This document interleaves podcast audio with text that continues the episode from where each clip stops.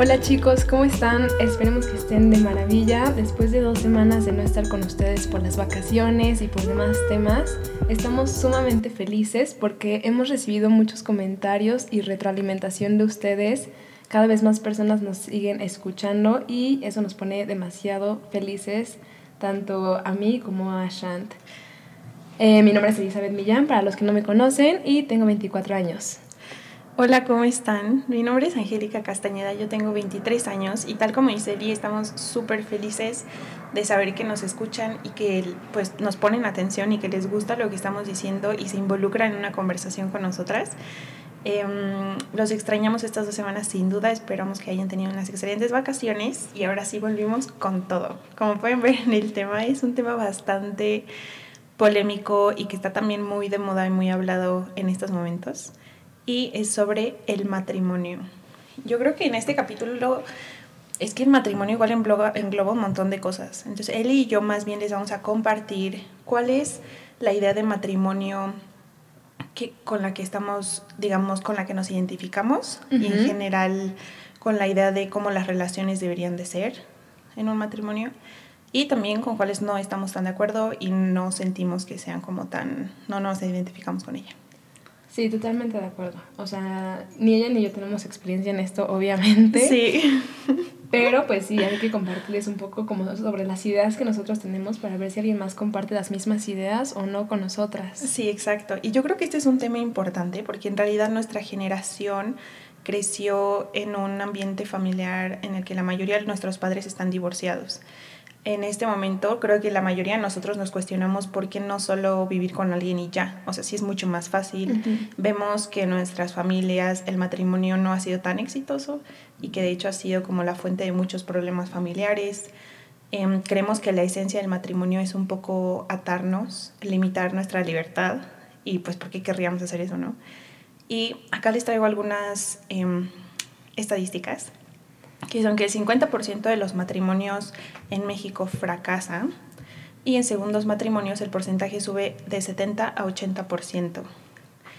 Em, el 90% de las personas aseguran que se casaron con la persona incorrecta. Ya sé. Y entre las causas del divorcio, investigué tres em, estadísticas diferentes. Estas son de Estados Unidos, pero yo creo que aplican bastante bien globalmente. La primera es que el 55% de las personas se divorcian porque empiezan a crecer hacia lugares diferentes. El 53% porque no pueden comunicarse correctamente. El 40% porque a un esposo no le gusta cómo la otra persona maneja el dinero. Después, en otra encuesta, nos hablan de que el 21% se separa por infidelidad, el 20% por incompatibilidad, el 10% por uso de drogas o alcohol, el 85% por falta de compromiso y 61% porque hay demasiado conflicto o peleas. La verdad es que para mí leer esto es súper fuerte, o sea, sobre todo la estadística de que el 90% piensa que se casó con alguien que no era correcto, a mí me, me abre un montón los ojos sobre cómo realmente nosotros vemos las relaciones y qué creemos que deberíamos realmente encontrar en la otra persona, como para que todo el mundo pensara que está con alguien incorrecto, ¿no? Y a mí me gustaría dejar estas estadísticas con la idea de que yo creo que sin duda todos nos vamos a casar con la persona incorrecta. Y ahorita me gustaría hablar un poco más sobre por qué creo que es así. Ok. bueno, a mí también me dejó impactada las estadísticas que comenta Shant. Y yo igual les quiero hablar un poco como de dónde nace esta idea como del matrimonio, que es como así, antiquísima. Y se supone que, pues, obviamente que eh, los Homo sapiens antes eran como que nómadas, que iban de una en otra en otra y así. Y tenían su tribu y así, ¿no? Exacto, tenían sus tribus y todo, y entonces como que el macho alfa de ahí pues podía estar con todas las hembras de la manada, pues porque eran nómadas. Pero cuando empezaron a hacerse sedentarios, este, macho tuvo que, o sea, comenzaron a generar riqueza, por así decirlo, pues porque ya sembraban cosas y todo y pues ya tenían como excedentes. Pertenencias propias y todo. Exacto, entonces pues estaban viendo como, ¿y qué voy a hacer como con todo esto que tengo? Y de ahí surgió la idea como de estar solo con una hembra, tener como su, y sus hijos, su herencia, su familia, porque así es como conservaban todo lo que ellos ya habían hecho. Ajá. Entonces es ahí fue como que surgió la idea del matrimonio, como para poder cuidar lo que tú ya habías hecho. Me parece muy curioso. Sí, yo creo que algo importante que podemos resaltar de acá es que en realidad la idea del matrimonio surgió por negocio y yo creo que es justo lo que estamos discutiendo ahorita él y yo. La idea actual de matrimonio en nuestra, en nuestra sociedad también es un poco un negocio, ¿sabes? O sea, es muy conveniente en la sociedad en la que vivimos formar una pareja y una familia alrededor del matrimonio económicamente y también pues socialmente porque todo está construido alrededor de relaciones así. Algo que quiero como disclaimer dejar en claro es que él y yo no estamos como a favor ni en contra de la poligamia o de la monogamia o de temas así que podrían de pronto chocar un poco con el matrimonio. Creo que más bien estamos abiertas a todo y justo por eso les vamos a, les, les vamos a compartir ahorita nuestra visión de por qué el matrimonio de pronto sí puede funcionar y cómo. Yo quiero contarles por qué es que dije esto de que para mí todos nos vamos a encontrar con la persona incorrecta. Sí, a ver, cuéntanos por qué. Yo creo que una de las principales razones es porque la mayoría de nosotros pensamos que es muy fácil convivir con nosotros mismos y entramos a las relaciones con esa percepción, ¿sabes? Todo el mundo piensa que es fácil convivir con consigo mismo. Entonces, en realidad no aceptamos que somos personas que tenemos un montón de defectos y en que somos personas en las que tenemos que trabajar y que estamos en construcción y que el punto de todo esto es crecer y transformarnos. Entonces, si entramos en una relación pensando que es súper fácil convivir con nosotros y que la culpa es de la otra persona, pasa lo que estábamos viendo en las estadísticas pasadas, de que no te puedes comunicar, de que no entiendes por qué manejan el dinero, de la infidelidad, que todos esos temas para mí están muy relacionados con la comunicación y por cómo se lleva la relación desde un inicio. La segunda es que desde que nosotros eh, crecemos, eh, por ponerlo de una forma somos un poco adictos a todo lo que nos distraiga de nosotros mismos. Entonces yo creo que uno de esos problemas es que crecemos como con un montón de estímulos eh, cuyo objetivo es justo ese, tratar de distraernos un poco de nuestra realidad y de nuestros pensamientos y de nuestra esencia. Y entonces cuando llegamos a las relaciones, en realidad no nos conocemos a nosotros mismos. Y todo lo que estamos proyectando son cosas que igual ni siquiera creemos en ellas, sino que simplemente pues las adquirimos cuando crecimos o por medio de medios televisivos o por medio de todo lo que nos rodea, pero no somos realmente nosotros mismos. Y entonces en la relación nos damos cuenta de que estamos inconformes porque no, no va con nosotros la relación, pero porque en realidad no nos conocemos y es como una bola de nieve. Entonces yo creo que ese es otro de los problemas y otro de las razones por las cuales nos podemos sentir así en una relación. La siguiente, que también es muy importante, es que no sabemos identificar nuestros patrones de comportamiento. Entonces, y no sabemos comunicarlo. Entonces, un ejemplo de este podría ser, por ejemplo, que si yo tengo un novio y lo extraño, muchas veces sentimos que decir te extraño o te necesito o te quiero es un poco sinónimo de vulnerabilidad o debilidad y no nos gusta. Entonces, en vez de expresar las cosas de forma más simple para que la otra persona pueda entender, empezamos a traducir todo eso en actitudes que son un poco controladoras. Entonces, en vez de decir, te extraño, decimos, ¿por qué no me contestaste el mensaje cuando te lo mandé? En vez de decir, te quiero, decimos, tal vez así como, ¿por qué, este, ¿por qué no me estás poniendo atención? O, ¿Sabes? Entonces, traducimos todo esto a algo muy diferente. Y yo creo que eso es un gran problema de comunicación. Y por último, eh, no menos importante, es que una de las concepciones de las que él y yo hemos hablado ya en otros podcasts es que es muy normal pensar que todo esto de amar es algo que viene natural. O sea, que tú naces y ya sabes amar.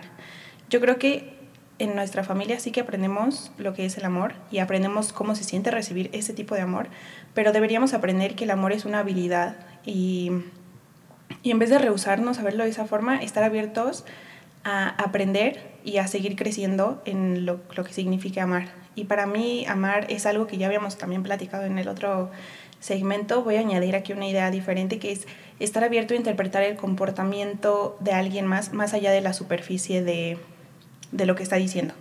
Entonces, es un poco una actitud un poco tolerante, digamos, y estar abierto a entender que la otra persona está creciendo y es un ser humano y es imperfecto y que eso está bien y que es normal. Entonces, yo creo que eso es otra de las cosas por las cuales eh, nosotros sentimos que estamos con la persona incorrecta, porque entramos en una relación buscando perfección, buscando que todo esté súper bien, que nunca haya discusiones, que la otra persona me entienda completamente, que yo la entienda completamente. Y en realidad creo que justo la actitud del amor es estar abiertos a entender que no va a ser así, que va a haber muchas cosas que van a ser complicadas y que si los dos tienen tolerancia a, a tratar de entender a la otra persona desde su punto de vista, entonces van a poder crecer y transformarse y amarse mejor y todo va a estar bien en ese sentido. Entonces yo creo que eso también es algo muy importante y también resaltar que todos somos mezcla de lo bueno y lo malo. Entonces, algo que me parece muy interesante de este punto de vista es que no sé si a ti te pasó, Eli, pero yo cuando era chica, por ejemplo, con mi papá me pasó, que yo veía a mi papá como una persona súper buena. O sea, dice, no, mi papá es que es súper bueno y todo lo que hace por mí es un héroe, lo que sea.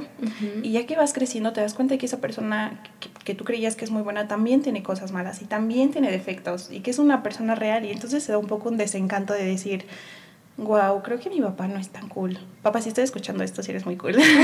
Pero sí que hay un momento en el que en, en, en, la infancia o la adolescencia te das cuenta de que la persona que admirabas muchísimo también es imperfecta y ese es un shock súper fuerte y yo creo que ese es un punto de madurez muy importante, darte cuenta de que no hay héroes y no hay villanos, que todos somos un poco de todo eso también uh -huh. y que si quieres estar con una persona que tiene todas las cosas que sí te gustan, también van a tener que lidiar juntos con cosas que no te van a gustar de esa persona y que eso está bien y que eso también es normal y que pues es parte, es parte del camino. Uh -huh. Yo a diferencia de Shan traigo um, como muchos datos curiosos, Ajá. consejos como de prevención okay. antes de antes de que suceda la tragedia. Uh -huh. Y este, también como cosas que no se sabían como del matrimonio, o sea, que también pueden parecer como súper banales, pero también me parecieron súper curiosas. Entonces, Ajá. Igual les voy a compartir como que algunas de estas. Para empezar, eh, unos psicólogos y psiquiatras eh, se les ocurrió hace tiempo hacer como el inventario de las experiencias más estresantes o angustiosas para el ser humano. Ajá. Y son siete. Eh, dos no las tengo, pero la número uno es muerte del esposo, de la esposa, como Ay, de no. la pareja, no sé. -huh. Obviamente, obviamente que es algo estresante. Sí. La número dos es el divorcio. Sí. La número tres es la separación conyugal. Bueno, el cuatro pues, es el encarcelamiento en Ajá. alguna institución, no sé, lo que sea. Y ya en el séptimo lugar está el matrimonio. O sea, el matrimonio Dios. lo ponen como algo estresante y angustioso. Y en realidad las primeras todas vienen derivadas pues como de eso, sí, ¿no? de sea, las relaciones, del matrimonio, de relaciones con compromiso exacto. en realidad. A mí esto me parece muy interesante y muy real, porque en realidad ahorita si tú le preguntas a cualquier amigo tuyo a nuestra edad, 24 y 23 años, oye, ¿te quieres casar? La mayoría es como, no inventes, estoy súper joven, ni me, ni me hables de ese tema. E incluso si se lo preguntas a una persona de 30, igual y es como, ¿por qué me querría casar en este momento? ¿Sabes? O sea, vemos uh -huh. casar vemos y vemos el matrimonio como una verdadera limitante. Y a mí eso me parece muy fuerte porque en realidad lo vemos como una limitante inminente. ¿Sabes? Nadie dice, no, jamás me voy a casar. Dicen, sí me voy a casar, pero ahorita no porque qué onda, qué flojera, uh -huh. está horrible. Entonces vemos como, ok, casarse está bastante feo y todo mundo nos da un input bastante negativo de los, de los matrimonios. O sea, cuando hablas con, sobre todo con hombres, yo he escuchado como amigos de mi papá o así que están hablando y que, es, y que hay un montón de chistes alrededor de, pues, de que casarte es como el final de la felicidad o de la libertad o, sí. ¿sabes? Ese tipo de cosas. Yo creo que sí es algo bastante fuerte la idea que tenemos sobre, sobre el matrimonio y sobre que en realidad no funciona. Y pues por eso no estamos nada tampoco emocionados por casarnos jamás. Que es algo muy diferente a como lo vemos las mujeres, yo creo. O sea, a mí sí me emociona casarme y a sí lo veo de una forma positiva también. O sea, sí veo un panorama en el que puede funcionar perfectamente. Y creo que lo que queremos aquí es un poco quitar esta idea de que el matrimonio tiene que ser un dolor de cabeza o que tiene que ser, o que a fuerza si te casas ya vas a ser infeliz, ¿sabes? Yo creo que es muy importante lo que nos dice él porque sí es una frustración constante y yo creo que también en todas las relaciones es una frustración constante. Avión, avión.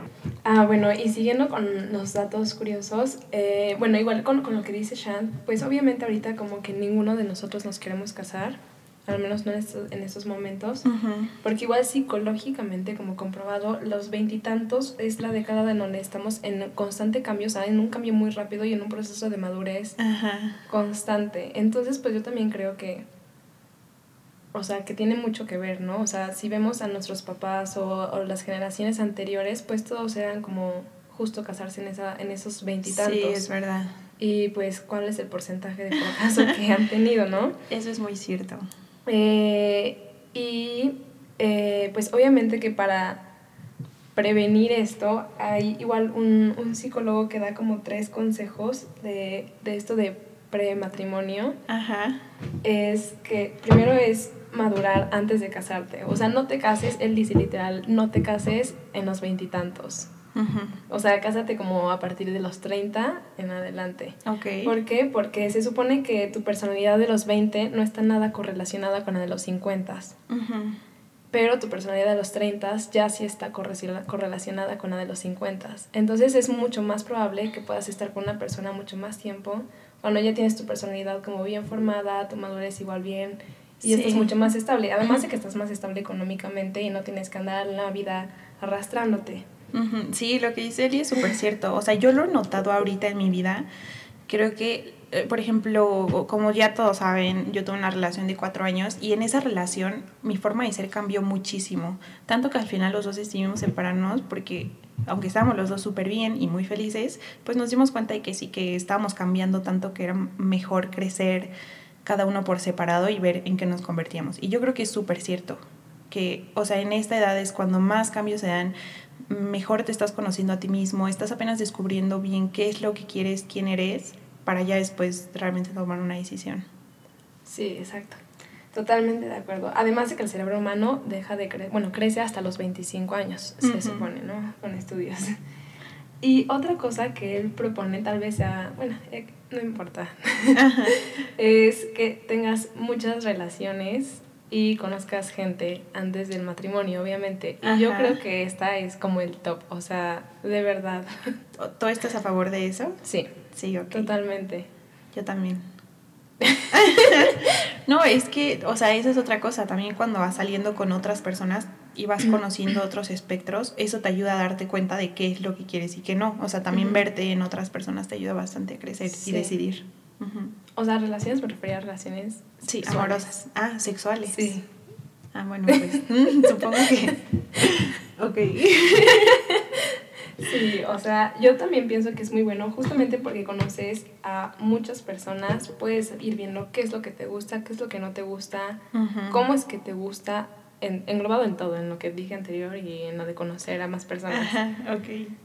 Este, el número dos es que las parejas eh, más duraderas y felices son las que comparten el poder. Y esto se me hace súper lógico. O sea, yo creo que ahorita nuestra generación de los millennials como que ya tenemos mucho más en la mente esto y ya nos tenemos como los conceptos anteriores pues del patriarcado, ¿no? De yo me voy a trabajar, tú te quedas aquí en la casa o lo que sea.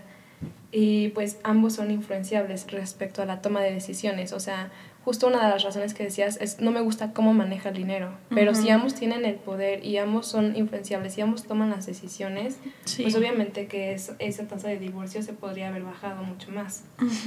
Em, y la otra es pues la confiabilidad, o sea, esta falta de fidelidad que luego puede llegar a existir porque, no sé, sientes que no te apoyan lo que es muy importante para ti o si puedes confiar en él o ella.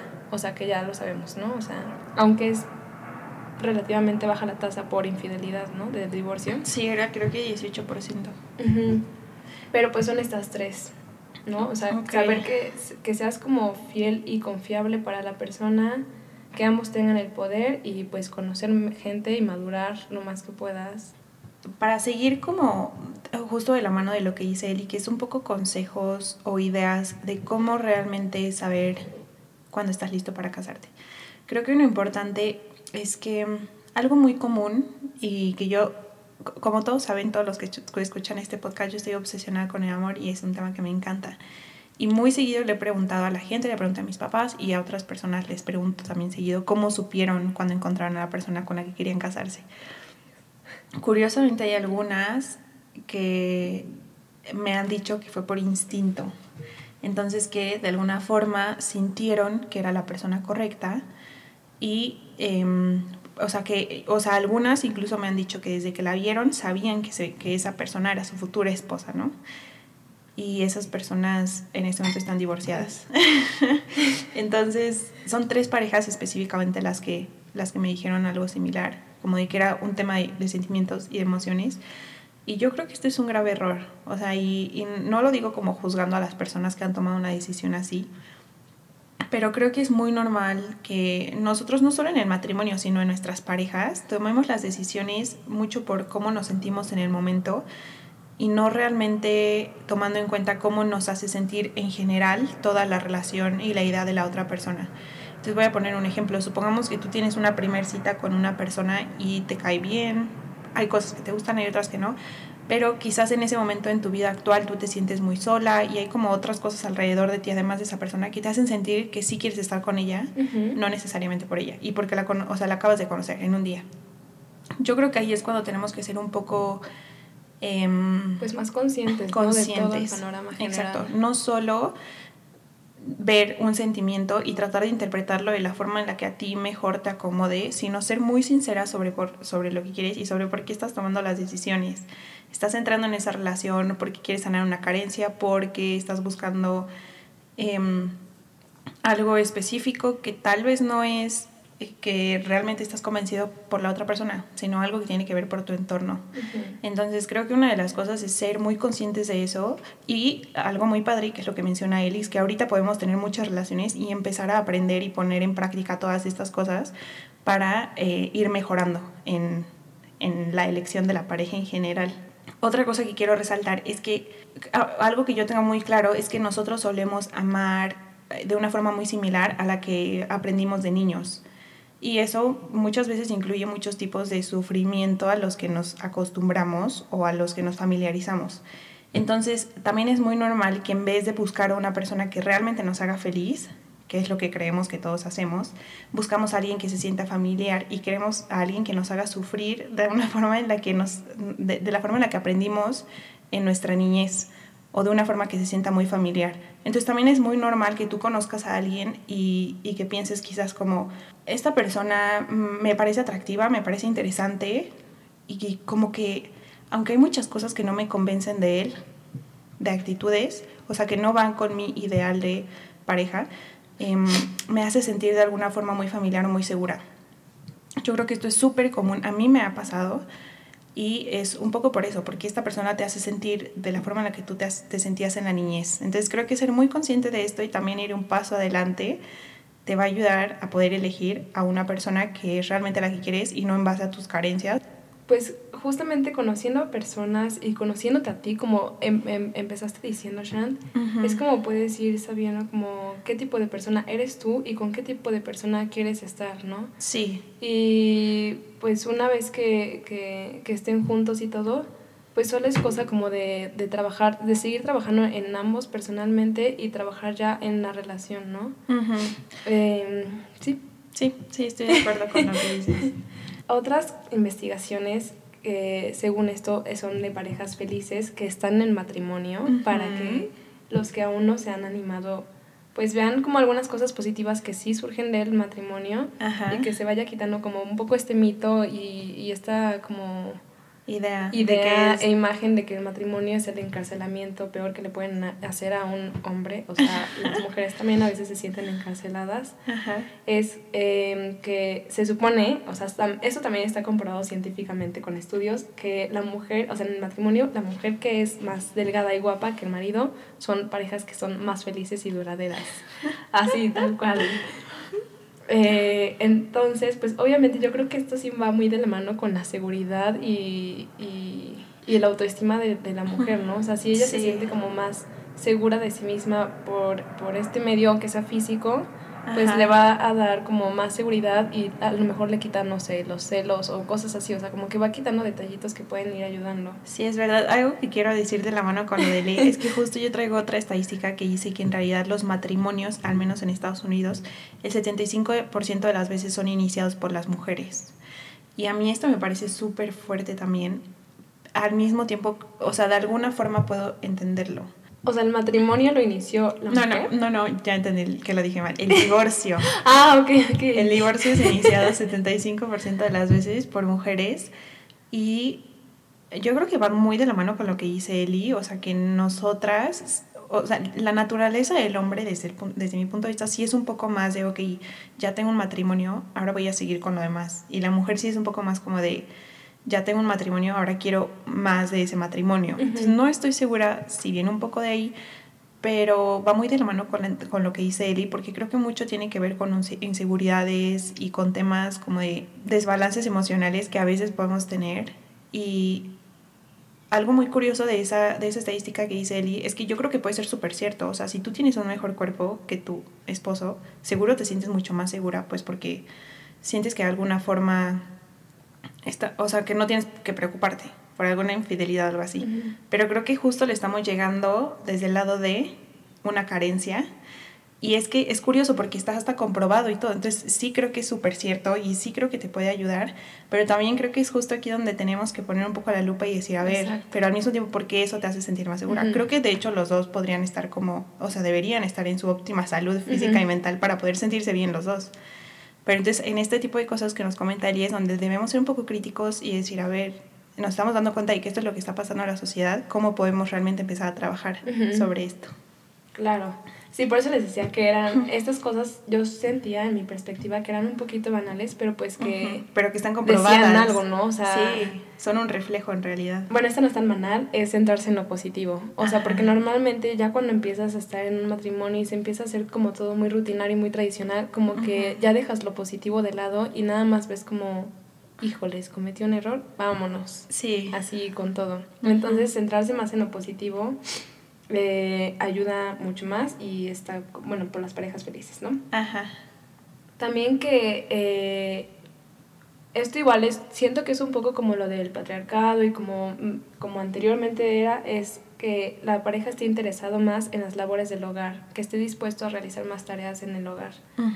Eso igual se supone que ayuda mucho, no sé qué. Yo eso creo que era para las generaciones anteriores, creo que ahorita la mayoría de los millennials, esperemos, estén como ambos buscando eh, ese tipo de igualdad. Sí, sí, sí, tanto hombre como mujer. Ajá, exacto. Ajá. Eh, se supone que la gente casada gana más dinero. Ajá, yo esto sí lo creo completamente, que en muchas cosas puede ser real. Y son más sanos física y emocionalmente, y por eso es que viven más. Y aunque usted no lo crea, tienen más sexo que solteros activos. Yo tampoco lo podía creer. Yo dije, no, o sea, en las películas eso no sale. Sale que, sí. que duermen en habitaciones separadas y por eso van con la otra, ¿no? Es que otra cosa también es la imagen que nos están dando las películas de que es un matrimonio.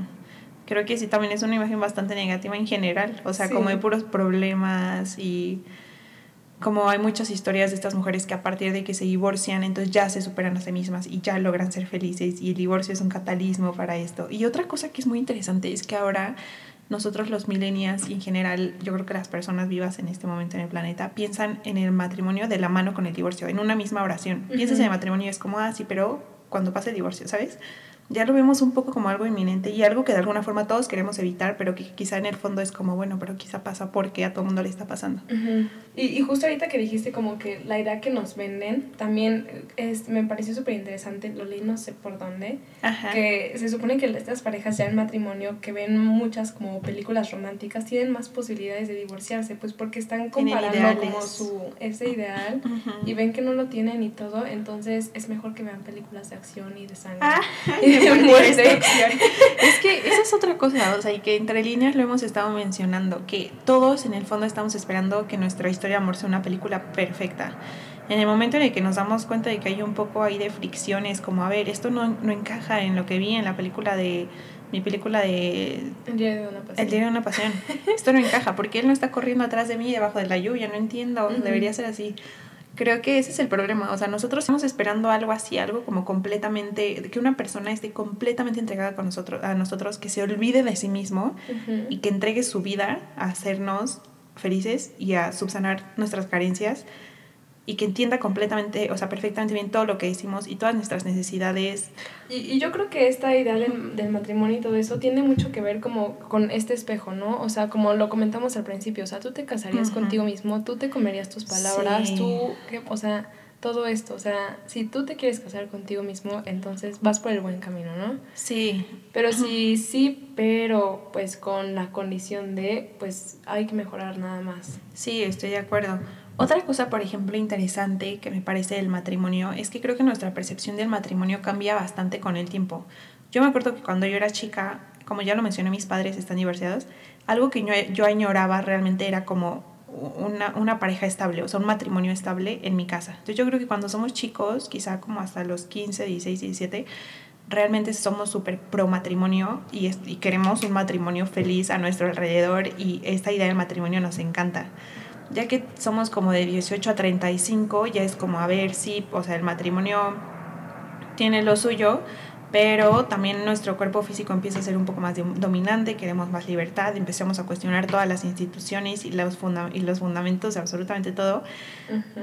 Y empezamos, digamos, que a ir también en contra del matrimonio. Y yo no digo que el matrimonio sea la última solución y la mejor forma de tener una relación comprometida con otras personas, pero sí creo que en este momento es una muy buena alternativa. Y ahorita yo les voy a dar también los pros de eso. Em, y ya después, como de los 35 en adelante, otra vez nos volvemos pro matrimonio en el que empezamos a ver realmente los beneficios de estar en una relación estable, de tener una pareja que nos impulsa a crecer y tal. Y ya tenemos ganas de estar con alguien más. Entonces yo creo que la idea del matrimonio va cambiando bastante en nuestro ciclo de vida y depende un poco también de, de qué acercamiento has tenido tú al matrimonio en general. igual otros, bueno, al final les comparto una cosa que leí como sobre Darwin que me pareció súper... Yo la verdad es que me considero una persona bastante romántica y soñadora y a veces más esperanzada de lo que debería de ser, pero eh, me gustó mucho esta idea como de, bueno, unas, unas ideas que escribió Darwin, que al final se las comparto, pero mientras tanto, igual otros datos curiosos, según estudios, es que quienes sonríen en fotos de la infancia tienen menos probabilidad de divorciarse. Ay, no. Sí, sí, sí. A mí me tienes buscando mis fotos de la infancia y en todas sonrío. Wow, ese, ese sí no lo veía venir.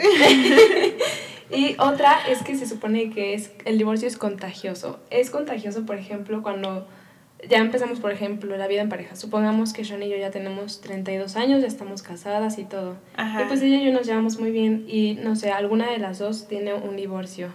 Entonces, como somos parejas cercanas, se supone que nuestras probabilidades de, de divorcio para la otra pareja son el 75% en el momento en que las parejas cercanas se empiezan a divorciar.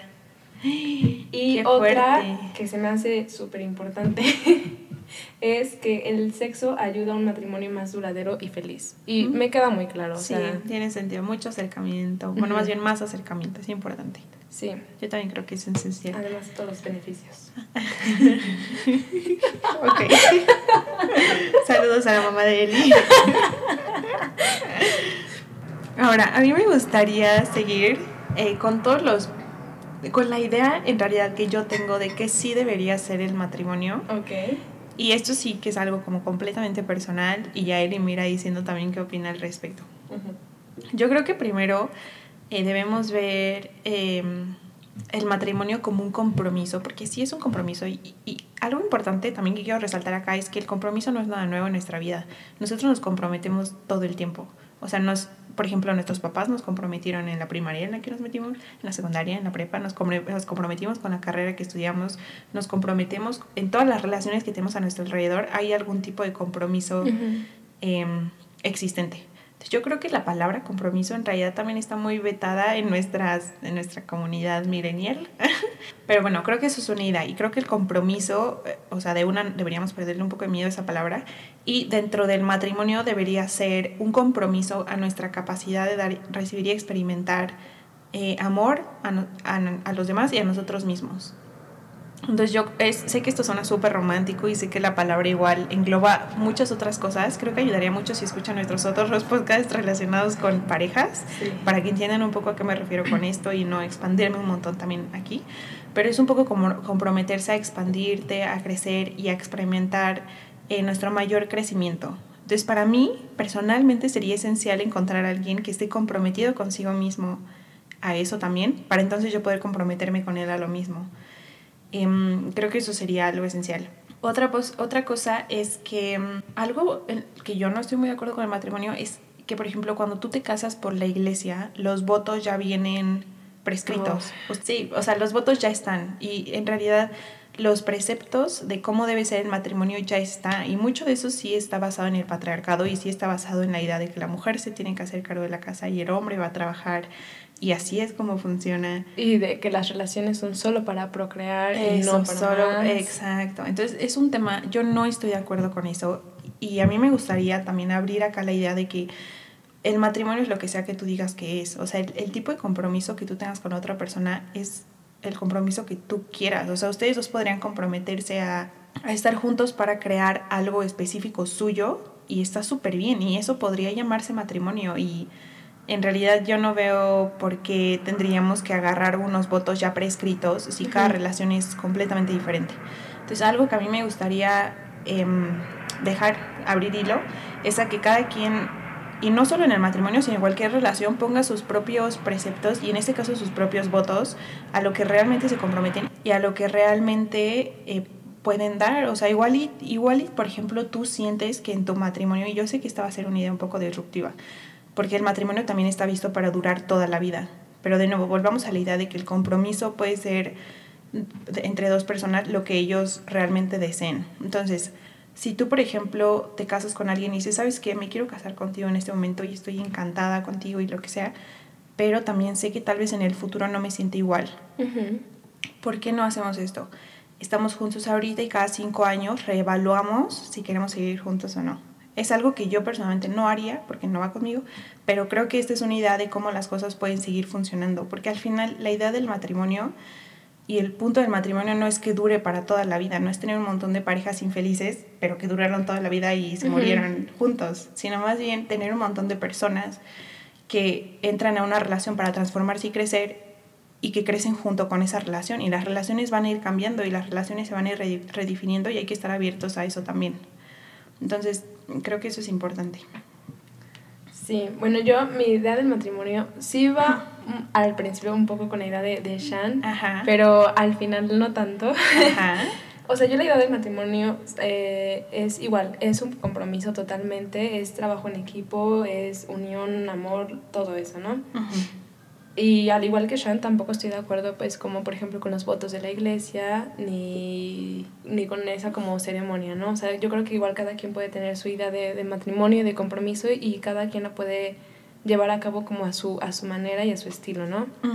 Pero yo creo que si, si yo ya me voy a comprometer con una persona, sí me gustaría, eh, o sea, estar ya toda mi vida con esa persona. Ajá es por eso pues que sí quiero estar como completamente segura, aunque obviamente tienes la incertidumbre, ¿no? No, yo entiendo perfectamente lo que dice Eli y de hecho estoy a favor de lo que dice Eli también. Ah, o sea, es que yo creo que la idea del matrimonio y lo que traté de decir con lo que dije es que, o sea, puede ser diferente para cualquier persona. A mí me gusta también mucho la idea de comprometerse para toda la vida. No sé si sea algo solo, o sea, muy romántico y muy idealista, y lo pienso de esta forma porque en este momento no, no tengo en mente a una persona con la que diga sí podría hacerlo completamente.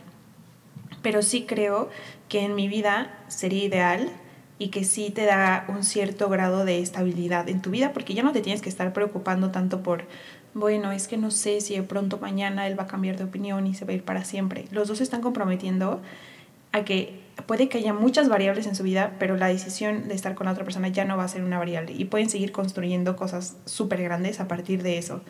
Y yo creo que el hecho de comprometerse para toda la vida te da una oportunidad de crecer enorme y creo que es súper válido y, y está súper bien. O sea, y si lo haces, tiene un montón de valor. Y yo estoy en pro de eso. Pero creo que también puede que haya otras personas que digan, a ver, yo quiero estar con alguien, pero no estoy segura de estar con alguien toda la vida, entonces igual y me funciona esto y tal. Y, y también sé que el matrimonio, la palabra matrimonio tiene como mucho impacto legal y de la iglesia, pero también podríamos verlo un poco como estas personas que, como de la estadística que mencionabas, que... Separación conyugal. Separación, o sea, que están juntos como si fueran esposos, pero no están casados con un papel. Ajá, como concubinato. Ajá. Entonces... porque pues si te casas por la iglesia sí que tiene que ser para toda la vida y es lo que decíamos, te tienes que acotar a lo que dice pues la iglesia, ¿no? Y si te casas por legal, técnicamente también es para toda la vida y luego si deciden separarse, pues es un trámite legal ahí pesado y tal. Lo que yo digo es, tienes que tener muy claro qué tipo de relación realmente quieres tener y entonces construirlo a partir de eso. Y puede que no te acotes a lo legal o a lo católico, sino a lo suyo y que sea algo más eh, entre ustedes y apalabrado y que no haya un papel específico que lo, que lo respalde. Pero el punto es que los dos sepan a qué están dispuestos a dar y que sean muy sinceros por, con eso. Sí, totalmente de acuerdo. Y otra idea como romántica que a mí me parece que es, es como una filosofía que yo misma tengo como que de vida, es lo del arte japonés, el kintsugi. A ver, ¿Sí sabes quién es? no, no sé quién es. Sí sabes. A ver, pues platícame para ver si me acuerdo. Eh, es, por ejemplo, eh, este, esta, esta tradición que tienen de que si algo se rompe, ah, ya sabes cuál es. Sí, ya sé cuál es. Bueno, eh, para los que no lo conozcan, es, eh, se supone que si algo se rompe, lo reparan, pero lo reparan como resaltando esos, esos daños, no sé, como que esas cicatrices. Pues porque ellos creen que estas cicatrices tienen una historia que contar y lo hace especial y lo hace más fuerte y lo hace más hermoso. O sea, las roturas cuentan con historias.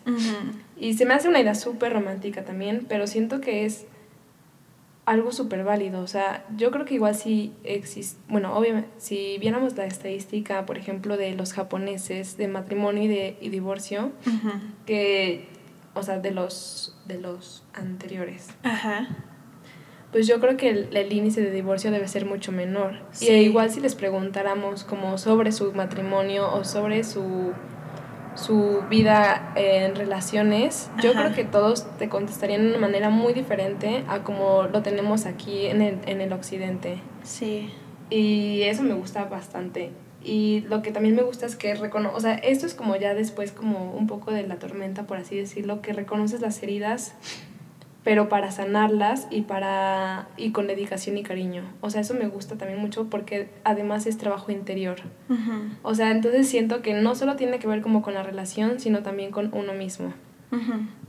Y yo creo que si, si todos viviéramos un poquito más en, en matrimonio con esta filosofía de que primero, o sea, ya tengo la idea de que, de, de que sí me voy a comprometer y todo eso, pero si en algún momento llega a haber algún error, pues que ambos igual tengan como que esta filosofía de que puede haber como cosas que se pueden reparar, ¿no? O sea, que no todo es tan desechable y que dices, bueno, pues encuentro otra persona y ya está, no importa. Sí, exacto. Y a mí de acá también me gustaría resaltar lo que dice Eli con el hecho de que supongamos que tú estás en un matrimonio y tienes hijos y te divorcias, para mí ese divorcio en realidad es una ilusión. O sea, es imposible que la relación que tú tenías con tu esposa realmente desaparezca si tienes hijos, por ejemplo, o incluso si no los tienes, ¿sabes? Las conexiones que tú creas te impactan en tu vida a lo largo del tiempo, o sea, y, yo creo que todos, o sea, él y yo, como dijimos, no estamos casadas, pero sí hemos tenido, por ejemplo, varias relaciones y nos damos cuenta de cómo eso nos ha impactado y nos ha formado.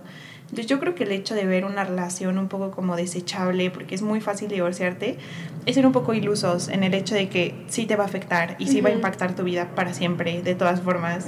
y igual la relación con la otra persona sigue sin ser, o sea, se dejan de hablar, pero de todas formas la carga de lo que representa el matrimonio no te puedes divorciar de eso. Y si tienen hijos, pues vas a tener que seguir hablando con tu esposa en la mayoría de los casos. Entonces el divorcio es solo un concepto, pero la relación se va a transformar en algo diferente. Entonces creo que es por eso, es por eso muy importante realmente tomar una buena decisión, porque esto de una u otra forma te va a impactar. Otra cosa que, que yo querría resaltar, que también va justo muy unido a este punto, es que yo creo que es muy fácil creer que cuando tú estás solo, estás en paz y estás súper bien y no hay ningún problema y tu vida es perfecta.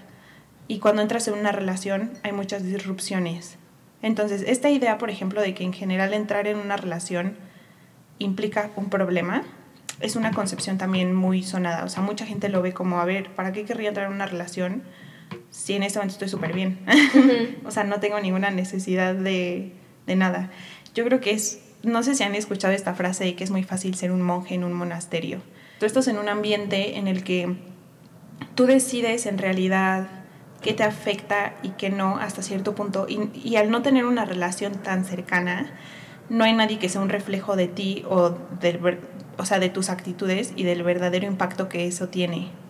Entonces, a lo que voy es a que esta idea de que estando soltero estás mejor, también para mí es un poco una ilusión. Yo sí creo que es muy importante saber estar solo y saber estar solo y bien, pero el hecho de pensar que, que entrar en una relación va a ser un problema y te va a quitar más energía y es como un tema súper cansado, es una, es una ilusión completamente. Si tú entras en una relación y te sientes más cansado y si sientes que hay un montón de problemas, es porque tienes que trabajar en ti, no es porque la relación sea horrible o lo que sea, en la mayoría de los casos es porque tienes que trabajar en ti y es porque esa persona está reflejando cosas en ti a las que puedes ponerles un foco. Y eso es un, un foco de oportunidad. O sea, para mí ese es el punto de todo. ¿Para qué quieres estar tranquilo toda la vida? ¿Cuál es el punto de vivir para estar solo así como, pues que todo está bien y no hay ningún punto de transformación ni de crecimiento ni de nada? Entonces yo creo que esa es otra idea que debemos empezar a trabajar, el hecho de que hay muchísimo valor en estar en una relación, aun cuando eso tiene problemas, y aun cuando eso puede ser muy incómodo, y aun cuando eso puede hacerte sentir eh, muy, pues lo que sea que sientas cuando estás en una relación que te hace sentir que es mejor estar soltero, yo creo que tiene mucho, mucho valor estar en una relación. Sí, totalmente. Y justo ahorita con lo que dijo Shan, creo que me abrió perfecto para decirles lo que Darwin alguna vez escribió como en una lista eh, justamente de pros y contras del matrimonio. Ajá. Y a ver si les voy a leer rápido, así como que algunos es como la constante compañía, los encantos de la música y pláticas femeninas. Y en contras pone como medios limitados, terrible pérdida del tiempo, este, ya no puede trabajar como que en cosas tal vez que le gustan, eh, ansiedad y gastos de niños. Ajá. Igual en, en, la mujer como, imagínate la, la, hermosa y suave esposa en un sofá con los libros y tal vez con música, o sea, como que él lo estaba viendo todo de una manera así, con pros y contras. Y tenía como más clara la idea pues de no casarse. Ajá. seis meses después de que escribe esta carta, se casó y tuvo 10 hijos y permanecieron juntos 50 años hasta que Darwin se murió.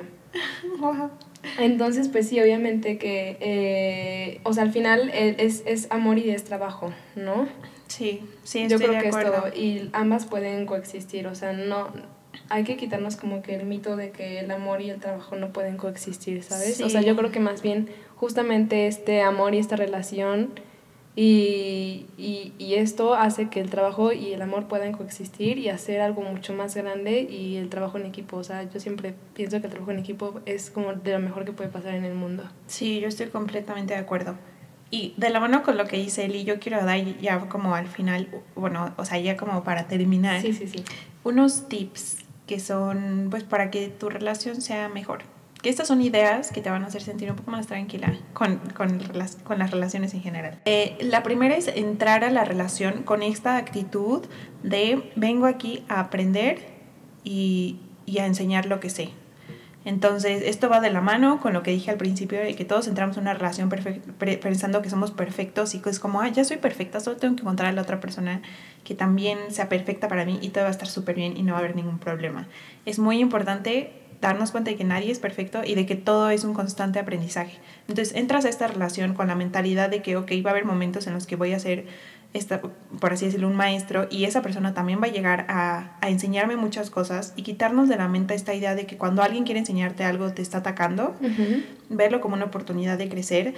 Y también entender que el amor no se trata de aceptar todos los defectos de la otra persona ni de que la otra persona afecte todos tus, acepte todos tus defectos, sino más bien es un camino de irnos educando para poder ser una mejor versión de nosotros mismos y una oportunidad. La segunda es, eh, igual está de la mano con lo anterior, entender que ninguno de nosotros es perfecto, que no hay que buscar una relación perfecta, que si tu relación no es perfecta es completamente normal, que la de nadie lo es y que todos somos en realidad incompatibles en alguna forma. Y acá hay una idea que me encanta y que les quiero compartir y que es que yo sé que hay esta idea de que cuando encuentras al amor de tu vida, o a tu esposo, va a haber una compatibilidad perfecta. Así que entran y los dos se ríen de los mismos chistes y los dos les gustan las mismas cosas y se entienden casi que sin hablar. Y algo que yo quiero resaltar acá es que para mí la compatibilidad no es algo que ya está predestinado. O sea, tú no encuentras a alguien y ya son compatibles. Es más bien un logro del amor. Entonces, conforme ustedes vayan creciendo, van a ser más compatibles y van a ir creciendo juntos y esa compatibilidad va a aumentar. Igual de ahorita tú y tu pareja están teniendo problemas y tú dices, somos cero compatibles, necesito a alguien que sí me entienda. Nadie te va a entender completamente. Ese problema que estás teniendo o esa situación de tener un problema lo vas a encontrar en todas las relaciones. Más bien es encontrar una persona que realmente, digamos que en sus valores base sean similares a los tuyos, a, los tuyos. Para mí es muy importante, por ejemplo, que esa persona está comprometida con ser mejor y aprender. Y a partir de ahí la, la compatibilidad se puede obtener si los dos quieren, ¿sabes? Entonces yo creo que es más bien un logro del amor y no algo que ya está preconcebido. Claro, totalmente. Y por último les quiero compartir un experimento que hicieron eh, para demostrar cómo es em, la forma en la que nosotros decidimos a largo plazo y por qué científicamente el matrimonio hace sentido tomando en cuenta esto. Ahorita me voy a explicar un poco mejor. El punto es que pusieron a un montón de niños, 15 niños, en un laboratorio. y les ofrecieron un bombón. y entonces les dijeron, a ver, niño, si quieres, te voy a dar un bombón en este instante. O puedes esperar cinco minutos y te voy a dar dos bombones y 20 dólares. ¿Qué prefieres? ¿Tú qué crees que dijeron, Eli? En ese instante. Todos, todos los 15 niños se comieron el bombón en ese instante. Entonces, a lo que voy con esto es que esos 15 niños ese somos nosotros. Este, yo creo que es muy importante el matrimonio porque nuestra naturaleza sí está muy enfocada en placer instantáneo. Entonces, a lo que voy es, lo podemos ver en nuestras relaciones de noviazgo porque muchas de ellas pueden fluctuar todo el tiempo. En el momento en que nosotros sentimos que hay un problema, salimos corriendo. En el momento en que nosotros sentimos que hay algo que nos está eh, sacando de la zona de confort, salimos corriendo. Y por salir corriendo me refiero a terminamos la relación y vamos a otra nueva. Ustedes saben que en lo que nosotros, él y yo hemos hablado, nuestro enfoque siempre ha sido en probar el crecimiento, la transformación y llegar a experimentar la mejor eh, vida que podemos experimentar. No sé si eso suena muy romántico, pero pues es la verdad. Y creo que muchas veces nos comportamos como este niño que decide tomar el primer bombón porque realmente es difícil esperar cinco minutos en ese caso o esperar los momentos difíciles y pasar los momentos difíciles en una relación para entonces recibir los frutos de la transformación y crecimiento y una mejor conexión. Entonces yo lo que digo es, yo creo que el matrimonio tiene muchísimos pros, yo creo que tal vez el matrimonio no es el problema, sino más bien la forma en la que lo hemos estado abordando y las limitantes que hemos estado poniendo sobre él. Nosotros podemos construir lo que queramos, lo que queramos sobre el matrimonio, pero el compromiso sí es muy importante para crecer y pues hay que tratar de recordar por qué vale la pena quedarse en los momentos difíciles y esperar al segundo bombón y a los 20 dólares. Pues ya eh, les vamos a compartir pues algunas cosas en nuestras redes sociales. Nuestro Instagram es menos karma. Así es, también nos pueden encontrar en Facebook como más Dharma menos karma. Sí. y em, pues estamos encantadas de estar con ustedes. Eh, esperamos verlos la semana que entra con otro tema Igual si nos quieren comentar algún tema en particular que, del que quieran que hablemos o cualquier cosa, estamos abiertas. Exacto, nos encanta leerlos. Esperamos que tengan un gran día y gran semana, gran mes y mucho amor. Gracias por escucharnos. Bye.